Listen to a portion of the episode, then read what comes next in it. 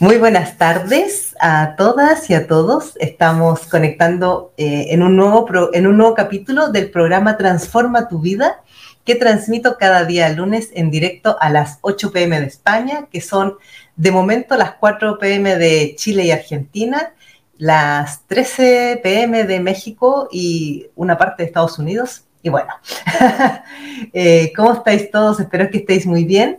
El tema que vamos a tratar en el programa del día de hoy es el fantasma de las inseguridades. ¿ya? Este es un tema que yo lo he visto muchísimo en, sesiones de terapia, donde lo que más... Eh, donde lo que más le ocurre a las personas es que quedan paralizadas por el miedo cada vez que tienen que tomar alguna decisión o tienen que eh, elegir algo o, decidir eh, alguna cosa importante en su vida. ¿Vale? Eh, bueno, para quienes os estáis recién conectando, me presento. Mi nombre es Pamela Jara Gómez. Yo trabajo como coach y terapeuta emocional y de alta sensibilidad eh, también soy escritora y eh, conferenciante. ¿ya? Voy haciendo todas estas charlas y, programas cada semana. Em, una, cosa importante para quienes eh, estéis conectando, todos los programas que yo transmito en directo luego quedan grabados en formato de podcast en Spotify. Me podéis seguir como Pamela Jara Gómez y en mi canal YouTube en arroba Pamela Jara Gómez. Va, quedando todo guardado ahí, en, estos, dos, eh, en estos dos canales, digamos, en, YouTube y en Spotify. Así que os invito a que me sigáis y os suscribáis a mi canal. Eh, bueno, también podéis darle like y compartir ahora eh, lo que dura el programa. Recordad que el programa dura 30 minutos eh, hago una presentación del tema, luego contesto eh, algunas preguntas, no, alcanzo a contestarlas todas, pero trato de, ver eh, la, mayor cantidad de preguntas. Y finalmente le recomiendo un libro y leo un cuento. Y al final, al final, doy como los tips empoderadores que yo le llamo, ¿vale? Que es cómo podemos hacer o qué podemos hacer para poder ir tirando mejor con estos temas. Entonces, Vamos a comenzar con el tema del día de hoy, que es el fantasma de las inseguridades. ¿Qué es lo que hay detrás de todas nuestras inseguridades? Porque siempre hay una emoción, ¿ya? Una emoción que es la misma para todo. Y esa emoción que encontramos detrás de todas nuestras inseguridades es la emoción del miedo. ¿Ya? Tenemos la emoción del miedo que cuanto más nosotros la vamos sosteniendo, se va convirtiendo en el sentimiento del pánico, ¿ya? Entonces, es súper importante que nosotros nos demos cuenta de esto, porque en la medida que nosotros nos, eh, nos creemos que el miedo no nos deja avanzar y que el miedo nos paraliza, entonces es cuando entramos en los estados de pánico. Tened presente, cuando, cuando yo hago, hablo de emoción y de sentimiento, estoy haciendo esta distinción. ¿Por qué? Porque las emociones son biológicas, son viscerales y duran unos pocos segundos o máximo pueden llegar a durar unos 20 minutos si es que no las seguimos eh, sosteniendo. A partir de eso, todo lo que nosotros podamos seguir alargando, en este caso el miedo, ya se transforma en un sentimiento. ¿Por qué? Porque los sentimientos son las emociones procesadas por la mente. Es cuando nosotros empezamos a pensar y a darle vuelta y que claro, y si hago esto, y qué va a pasar, y las consecuencias, y lo que podrían decir o hacer. Ahí ya es cuando estamos entrando en la fase del sentimiento, que es un poco más esto del pánico. Entonces, por eso que es tan importante que nosotros tengamos el control sobre, sobre todo sobre nuestra mente, porque la emoción inicial no la podemos controlar, pero lo que sí podemos controlar es el torbellino de pensamientos que se nos vienen a continuación. Entonces, cuando nosotros estamos hablando del fantasma de las inseguridades, detrás de todas nuestras inseguridades siempre vamos a encontrar el miedo. ¿El miedo a qué? El miedo al rechazo, el miedo al abandono, el miedo, el miedo a, sufrir una pérdida, el miedo, eh, por ejemplo, a no ser aceptados, a ser, eh, como desplazados o apartados del grupo o del clan. Cuando hablo del grupo del clan me refiero a la familia, al, equipo de trabajo, eh, al grupo de amigos, incluso a la junta de vecinos. ¿ya? O sea, cualquier lugar donde nosotros pertenecemos y somos parte de, donde hay otros que también tienen como el mismo rol que nosotros, muchas veces no nos atrevemos a hacer o a decir según qué cosas por temor a ser apartados, a, no ser considerados. Eh, por eso también, por ejemplo, el, miedo a no ser queridos, a no ser amados. Entonces, todo esto es lo que a nosotros nos va a condicionar la mayor parte de nuestras eh, acciones y de las cosas que nosotros vamos a hacer o que tendríamos que decidir. Entonces, por ejemplo, ¿cuándo va a aparecer este fantasma? Que yo le llamo el fantasma de, las inseguridades porque es como que, por ejemplo, llega una situación en la que em, tengo que tomar la decisión si me cambio o no de trabajo. Estoy en un trabajo en el cual no me lo estoy pasando bien. La verdad es que me desagrada muchísimo, me cae mal el jefe, mis compañeros de trabajo son súper pesados, lo que sea. Me hacen bullying, o sea, moving, que es el, el laboral. O sea, cualquier situación. Entonces yo estoy ahí en la duda, digo, ¿qué hago? ¿Sigo en este trabajo o me cambio? Entonces, cuando estoy ahí en la duda, cuando empiezo a pensar en la idea de cambiarme de trabajo, es cuando viene este fantasma. Y, este, y este fantasma es como que, como que se nos metiera en el cerebro y empiezan a aparecer así como, como, como frases de, pero ¿qué vas a hacer? ¿Y dónde vas a conseguir otro trabajo? ¿Y, y si no, y si no encuentras otra cosa? ¿Y si llegas a otro lugar peor? o si simplemente no encuentras nada, ya este, este es nuestro fantasmita que pareciera que en las noches no nos deja dormir, que nos da insomnio.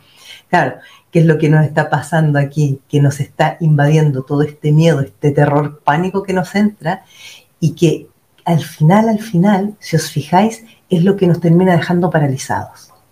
No nos atrevemos a dar un paso porque estamos en la duda de si vamos a poder conseguirlo pero lo que no nos hemos dado cuenta muchas veces es que el miedo como emoción cumple una función muy, muy específica y muy eh, práctica, que es la de alertarnos, pero no necesariamente esa alerta es para que nos quedemos paralizados y no hagamos nada, sino que la alerta es simplemente para decir, hey, ojo, fíjate en la decisión que vas a tomar, eh, presta la atención, nada más que eso, nada más que eso. Pero como nosotros tenemos esto en nuestra cabecita, que lo que nos ha alimentado todos nuestros miedos generalmente va a ser todo lo que hemos venido escuchando desde que éramos niños. Si, por ejemplo, eh, mamá era muy miedosa o era muy insegura, ay, hijita, eh, no vayas eh, a salir de noche, o no vayas por aquí, o no hagas tal cosa, o cuidado con tal otro, yo voy a tener inconscientemente muy, muy bien eh, instalado ese fantasmita del miedo y de la inseguridad, porque cuando vaya a salir de noche y vaya caminando por una calle oscura, me va a venir la voz de mamá diciendo, no vayas por la noche sola, que te puede pasar algo, que te puede salir y hacer algo, te pueden hacer daño. ¿Me, me seguís la idea? Entonces, claro, nosotros venimos siendo entrenados en el miedo y en la inseguridad generalmente desde la infancia. Entonces, qué es lo que va a haber siempre detrás de las personas que son más inseguras a la hora de tomar decisiones.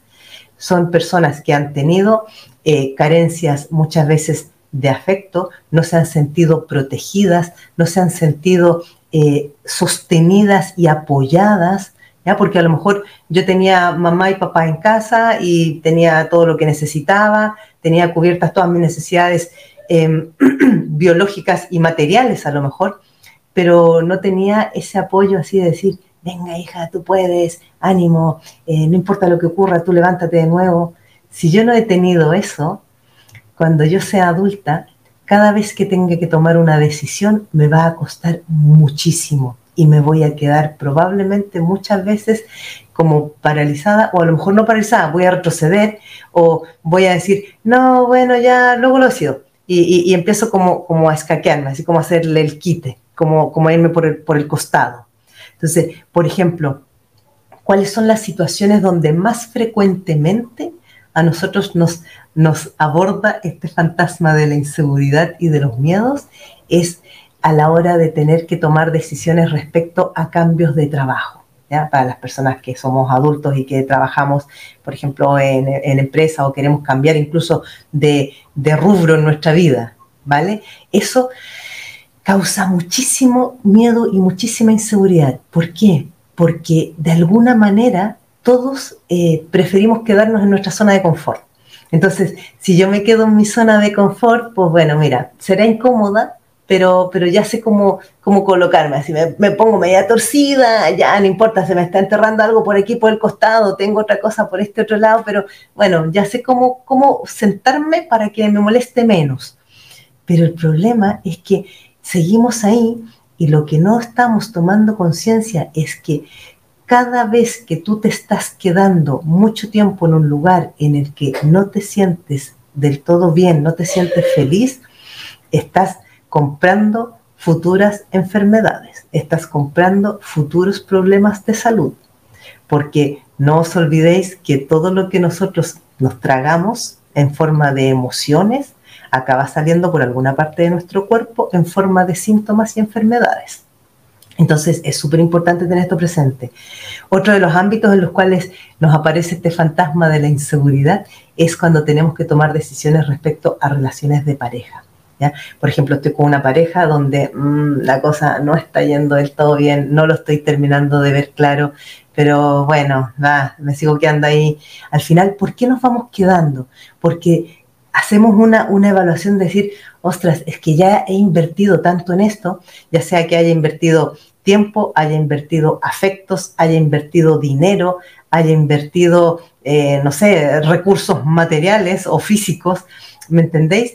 Entonces es como típico, típico en las relaciones de pareja que ya llevan, por ejemplo, unos cuantos años, es que ya llevamos varios años juntos, eh, no sé, tenemos todas nuestras amistades o la familia, y entonces empezamos a buscar muchas excusas y muchas explicaciones para justificarnos el seguir ahí y no acabar de tomar nunca una decisión. Entonces, por eso que es súper importante que os fijéis qué es en realidad lo que os está dejando en el lugar que os estáis quedando. Por ejemplo, eh, otra, otro tipo de situaciones en las que también nos cuesta a veces tomar decisiones y que puede parecer una tontería, es a la hora de cambiarnos de casa o a la hora de cambiar de coche, coche, auto o carro. ¿Ya? Em, a la hora de incluso elegir, por ejemplo, eh, no sé, los muebles o a veces hasta nos puede llegar a ocurrir cuando tengo que cambiar el móvil porque hacemos una serie de, análisis y de evaluaciones, claro, y siempre estamos poniendo el factor dinero o el factor tiempo o el factor afectos. Entonces, acá hay una cosa que tenéis que tener muy presente, disculpad que yo voy mirando mi, mi ayuda memoria aquí, y es que cuando nosotros estamos en una situación en la que tenemos que afrontar algo, en la que tenemos que tomar alguna decisión, es que en el momento en que aparecen las excusas o las justificaciones para no tomar esa decisión o para no hacer lo que sea que estemos pensando o se nos ha pasado por la cabeza hacer, le estamos dando el control al ego. ¿Por qué? Porque el ego es el que siempre se va a mover y va a aparecer para justificarnos y para darnos las 10.000 eh, argumentos y explicaciones de por qué debemos seguir donde estamos y debemos seguir aguantando y debemos seguir tragándonos las cosas que nos duelen y nos molestan y debemos seguir sintiéndonos incómodos. Porque no os olvidéis que el ego es el que, el que vive habitando en el miedo. El ego siempre está habitando en la inseguridad, en el miedo, en el que dirán, en el que van a pensar los demás, en el que van a creer de mí entonces, por eso que es súper importante que cuando os veáis o os escuchéis eh, justificando cualquier cosa o encontrando excusas, apartad aquello, apartadlo, porque no os va a llevar nunca a, buen destino, ¿vale? Em, otra de las cosas es que tenéis que tener muy claro es que cuando nosotros no tomamos, no acabamos de tomar decisiones y de tomar como nuestra vida en nuestras manos, vamos a vivir eternamente como a la deriva o a expensas de lo que otros decidan y hagan por o para nosotros. En otras palabras, vamos a vivir la vida de otros. ¿Se entiende lo que quiero decir, no? Porque si yo no tomo decisiones por mí y para mí, por ejemplo, yo he decidido, eh, esto, esto pasa mucho cuando, cuando eh, somos jóvenes, eh, que no sabemos qué carrera estudiar. Entonces, ¿qué es lo que hacen los padres? Ellos deciden por nosotros. Mamá o papá deciden por nosotros. Y nosotros no lo vemos claro, pero no, nos sentimos con la seguridad, con la confianza, con lo que sea. y finalmente aceptamos estudiar la carrera que nos ha dicho mamá o papá, pero nos pasamos todos los años de, universidad o de la formación profesional que estemos haciendo con la frustración, con la rabia, con, con, eh, este sentimiento de, de insatisfacción. ¿Por qué? Porque no hemos sido capaces nosotros de plantarnos y decir, no, eso no, eso no puedo, eso no me apetece. Es verdad que cuando somos, somos jóvenes es un poco más difícil porque dependemos de, que nuestros padres nos financien, ¿ya? Pero el problema es que esto luego lo, lo, proyectamos al resto de nuestras situaciones de adultez.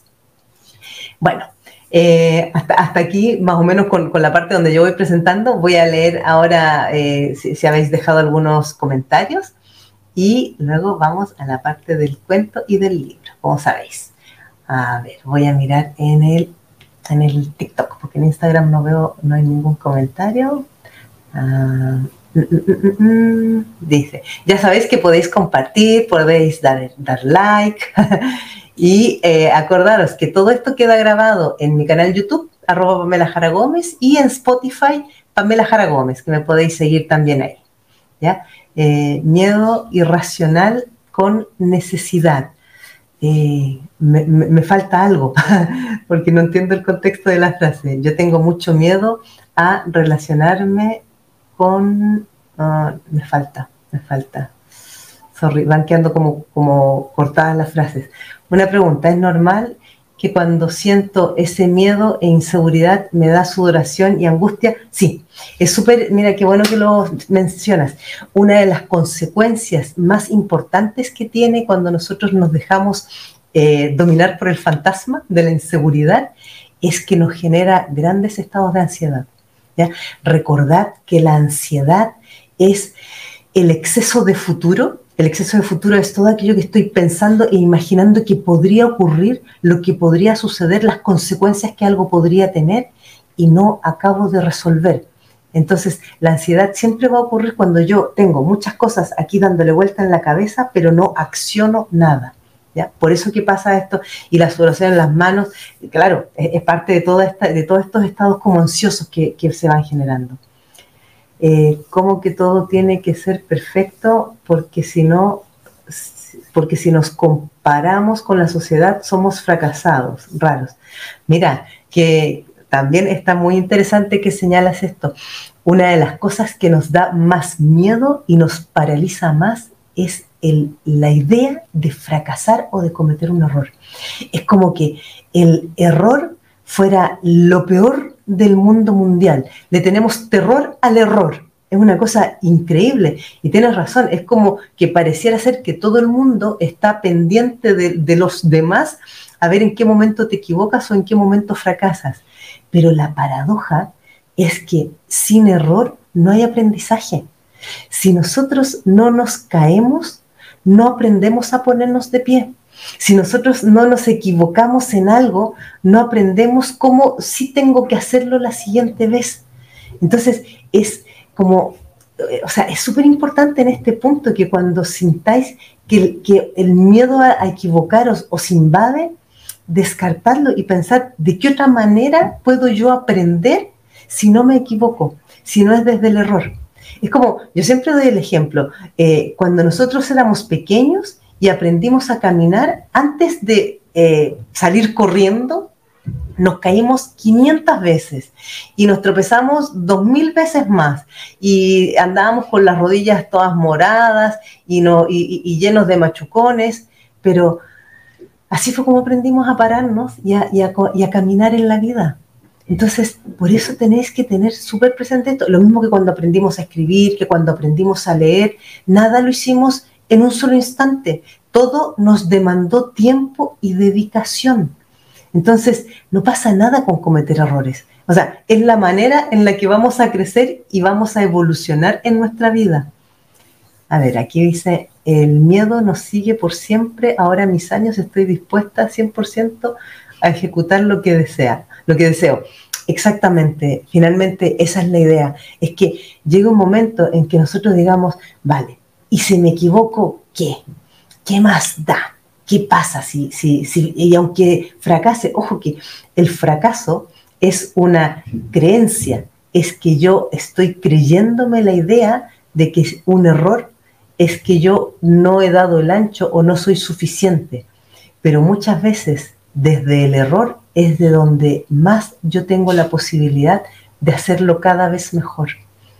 Es como, no sé si habréis visto, me imagino que más de alguien lo habrá visto, porque esto siempre sale en, hasta en las películas sale, ya en, todas partes se, documenta, que los mayores eh, personas, las personas que han conseguido más éxitos en la vida, han tenido una cantidad infinita de fracasos antes de conseguir el éxito. Porque el camino del éxito está plagado de pequeños fracasos. Y eso hay que tenerlo muy presente. Entonces, más que de fracasos, es de errores. Si yo me equivoco y digo, vale, tengo una oportunidad eh, de aprender con esto, nunca va a ser un fracaso. Pero si yo me equivoco y digo, oh, qué mala soy, no sirvo para esto, entonces va a ser un fracaso. Espero que se entienda la, diferencia que, estoy haciendo. Mm, a ver, ah, a ver si estoy mirando es verdad, antes de la separación de mi ex me hicieron cinco cirugías. Imagínate, o sea, lo que te costó a nivel de salud para llegar finalmente a separarte de tu ex, como dices. y esto es lo que nos pasa continuamente. O sea, estamos dispuestos a sacrificar nuestra salud, nuestro cuerpo, antes que tomar una decisión que pueda ser difícil en el momento. Pero además que hay una cosa súper interesante cuando nosotros tenemos este miedo terrible de, traspasar un límite, que es de tomar una decisión, es que el, todo, todo lo, más espantoso dura solamente la fracción de segundo en que pones el pie al otro lado. Porque enseguida, enseguida, en cuanto has cruzado la línea del miedo, te das la vuelta y dices, ya está, ya está, no, no, no pasó nada más grave. ¿Me entendéis? Y aunque hayan consecuencias que no te gusten, pues ya está, ya están. Eh, eh, espero que se, que se, vaya entendiendo la, idea de lo que quiero decir. Dice, eh, no esperen que, que lea y pierda el hilo conductor de la sesión. Escúchenme para aprender. Ay, no entiendo el contexto. el ego nos limita y nos desenfoca de los objetivos importantes. Exactamente. Siempre, siempre el, ego es el que nos va, el ego es el que nos va a mantener eternamente en la zona de confort. yo siempre digo que la zona de confort es lo más inconfortable que hay, ya porque es incomodísima. Pero como es lo conocido, nos preferimos quedar ahí. ¿ya? Bueno, para, en, honor al tiempo y para que alcancemos a, ver lo del cuento, el libro y los tips finales, eh, vamos a, bueno, voy a proceder. El libro que os recomiendo eh, a mí me, ha gustado muchísimo, lo, tengo hace mucho tiempo. El libro se llama Tomar decisiones es fácil si sabes cómo. A ver, aquí lo, pongo en, pantalla. Tomar decisiones es, eh, difíciles es fácil si sabes cómo. Y el autor es Peter Brandl. Eh, está súper está, es súper didáctico, es súper práctico, va como, como enseñando y como mostrando eh, de qué manera podemos ir tomando eh, decisiones, es como, como aprendemos a tomar decisiones sin que nos vayamos quedando paralizados. Os lo recomiendo, está, está muy bien. Y ahora os voy a leer el cuento, el cuento del día de hoy. Es, una, es una historia, está, está, como cuento, pero es una historia real, es un poco impactante, pero está, es muy interesante para que veáis hasta qué punto nuestra mente es de poderosa se llama La mente humana. Un científico de Phoenix, Arizona, quería probar una teoría. Necesitaba un voluntario que llegase a las últimas consecuencias. Lo consiguió en una penitenciaría. Era un condenado a muerte que sería ejecutado en la penitenciaría de St. Louis, en el estado de Missouri, donde existe la pena de muerte ejecutada en la silla eléctrica.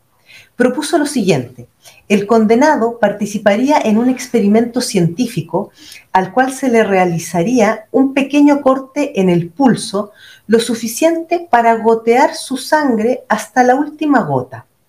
Él tenía la probabilidad de sobrevivir en caso de que la sangre coagulase. Si eso sucediera, él sería liberado. En caso contrario, él fallecería por pérdida de sangre, o sea, una muerte sin sufrimiento ni dolor. El condenado fue colocado en una cama alta de hospital y ataron su cuerpo para que no pudiera moverse. Hicieron un pequeño corte en su pulso. Debajo de su pulso fue colocada una pequeña vasija de aluminio.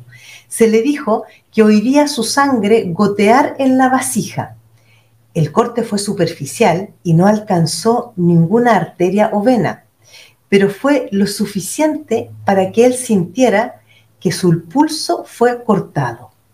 Sin que él lo supiera, debajo de la cama había una bolsa de suero con una pequeña válvula. Al cortar el pulso, fue abierta la válvula de la bolsa para que él creyese que era su sangre la que caía en la vasija. En verdad, era el suero lo que goteaba.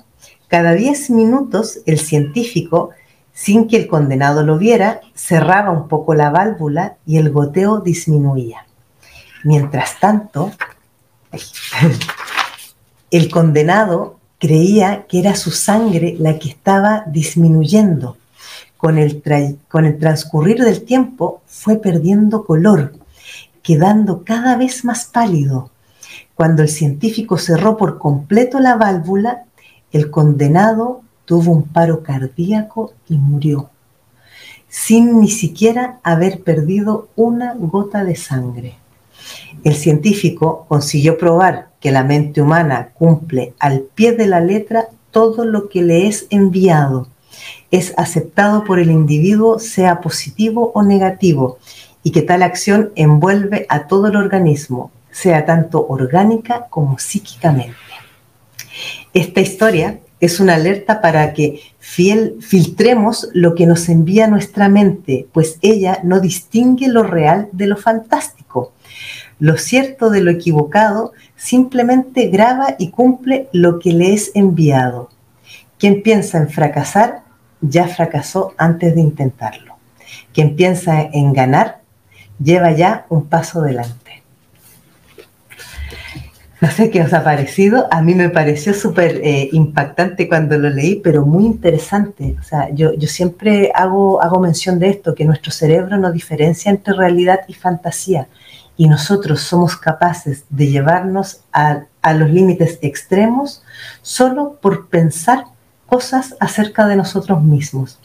Hay un estudio que se hizo en, Inglaterra hace unos pocos años atrás que dice que el más del 90% de nuestros pensamientos nunca llegan a hacerse realidad y el menos del 10% que se llegan a ser realidad nunca son tal como nosotros lo hemos imaginado. ¿ya? O sea, finalmente nos pasamos más del 90% de nuestra vida sufriendo aquí, en nuestra cabecita. Imaginaros lo que eso significa. Bueno, Em, como os decía, eh, eh, todos, los, todos mis directos van quedando grabados en el canal YouTube, arroba Pamela Jara Gómez, en Spotify, Pamela Jara Gómez, que me podéis seguir ahí también en formato de podcast. Y os invito eh, también, si queréis eh, en algún momento trabajar algún tema eh, a nivel individual en forma de terapia o de coaching, me podéis contactar a través de mi página web, donde yo ofrezco una primera sesión gratis de 20 minutos para que me podáis conocer a nivel de terapia individual y podáis explicarme lo que os gustaría trabajar. Y bueno, también, ah, antes de que se me olvide, antes de que se me olvide, los tips, se me estaban olvidando. Eh, una de las cosas, de las más importantes, cuando estéis en, en una situación en que el fantasma os invade, preguntaros, ¿es esta la vida que deseo? ¿Es esto lo que yo quiero seguir haciendo? Esta es la primera pregunta. Siempre preguntaros, ¿estoy donde quiero estar? ¿Estoy haciendo lo que quiero hacer? ¿Me siento como deseo sentirme? Estas preguntas, hacerlas siempre. Luego, lo otro es que recordad, como decía Einstein, la definición de locura que él daba era que no pretendas tener resultados diferentes si sigues haciendo siempre lo mismo. Por lo tanto, mientras nosotros no cambiemos nuestro hacer, no va a cambiar nada de los resultados que tengamos en nuestra vida. Por lo tanto, atreveros a empezar a tomar decisiones, aunque sean duras, aunque sean difíciles, aunque os cueste, pero dar ese paso y salir de la zona de confort, porque fuera de la zona de confort es donde comienza la zona de aprendizaje. Otra cosa que es fundamental, yo siempre pongo mucho énfasis en esto y es la importancia de tener metas en la vida. Dígase metas, dígase sueños, dígase objetivos. ¿Por qué? Porque cuando yo tengo una meta o tengo un objetivo, tengo una dirección hacia, hacia dónde ir o en la cual dirigirme. Es como, eh, por ejemplo, yo voy a salir de casa y digo, ya, voy a salir de paseo eh, hoy día. Entonces, un, día de fin de semana y digo, voy a salir de paseo. Entonces, cuando llego a la puerta de, casa, eh, mi, primera, mi primera duda va a ser, vale, ¿en qué dirección salgo?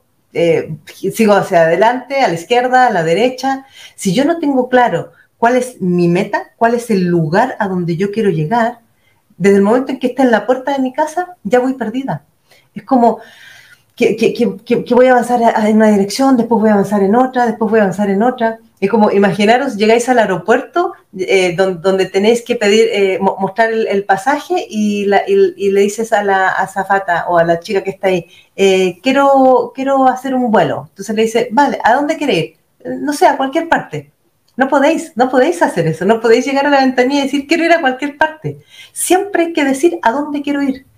Y esto, el problema es que muchísimas personas no tienen definido su a dónde quiero ir en la vida. Entonces, si yo no tengo una meta clara, si yo no tengo un objetivo a dónde dirigirme, voy a, voy a quedar como al vaivén de las olas y que, que, me lleve la corriente. Entonces la corriente un día me va a llevar para un lado, otro día me va a llevar para otro, después me va a devolver al lugar donde estaba. Y esa sensación de no controlar nada en mi vida, de que nada está en mis manos, es una de las sensaciones que acaba matando más a las personas. Porque la única posibilidad que tienes en ese camino es la depresión y vivir eternamente con estados ansiosos, con crisis de pánico. Entonces, ojo con esto. Otra cosa que también es interesante, yo desde, desde, que era muy jovencita siempre decía que yo escuchaba mis tripas. ¿ya? Esta, esto es algo que está súper estudiado, que en el intestino tenemos una gran cantidad de neuronas. La gracia que tienen las neuronas de los intestinos es que no están intervenidas por el ego que opera en nuestra mente. Entonces, cuando eh, tengáis, estéis frente a una situación y tengáis que tomar una decisión, escuchad vuestras tripas. Lo que os digan vuestras tripas generalmente va a ser mucho más certero que lo que vuestra cabeza y vuestros análisis y pensamientos puedan eh, de, alguna manera eh, decidir. ¿ya? E, eso como, como una cosita. También tener presente que los consejos de otras personas siempre van a ser experiencias de segunda mano. O sea, y a mí, para mi vida, no me sirve una experiencia de segunda mano yo necesito tener experiencias propias de primera mano. E, e, espero que se entienda la, idea con esto. Y finalmente, es súper importante siempre, siempre, eh, además de tener una meta y un objetivo, el ir detrás de ella. No es aquello de decir, yo me quedo aquí y digo, ay, me encantaría el día de mañana llegar allá, a ese lugar que está allá. Y luego me quedo aquí. Y siempre digo, no, yo sueño con llegar a ese lugar de allá, ¿vale? Pero, ¿qué estoy haciendo para llegar ahí? ¿Qué, acciones estoy acometiendo? ¿Qué, decisiones estoy tomando? ¿Me, entendéis? Por eso que es tan importante, además de tener la meta y el objetivo, es diseñar y definir los pasos que voy a ir dando, aunque me tarde, aunque me demore, no importa pero siempre caminar en esa dirección, no os perdáis en la mitad del bosque. ¿Vale? Bueno, ahora sí, se habían estado oyendo los, los tips, pero espero que de alguna manera os haya eh, eh, ayudado eh, un poquitito, aclarado algunas dudas. Comentaros que la próxima semana el programa lo voy a hacer el día martes, ¿ya? El día martes 28. ¿Vale? Porque el día lunes eh, tengo un, evento que no voy a poder eh, estar para el programa. Entonces, próxima semana, el día martes 28, y em, en abril voy a hacer una pausa eh, a mediados de abril voy a hacer una pausa para eh, renovar para la nueva temporada, ¿vale? Así que avisaros que quedan tres programas más y luego voy a hacer una pausa por, unas cuantas semanas. Así que eso, muchas gracias. Eh, como decía, en mi página web hay un enlace donde podéis solicitar una primera sesión gratis de 20 minutos, quienes os interese trabajar eh, a nivel más individual para, para trabajar todos estos temas. Eh, también, si es que hay personas que tengan alguna duda sobre su alta sensibilidad, también tengo el test PAS. También tengo un ebook sobre las cinco heridas emocionales de la infancia que está para descargar gratis desde mi página web. Y eh, también podéis ver eh, otros talleres y cursos que tengo ahí disponibles en mi web. Arroba Pamela, o sea, la web es pamelajaragomes.com.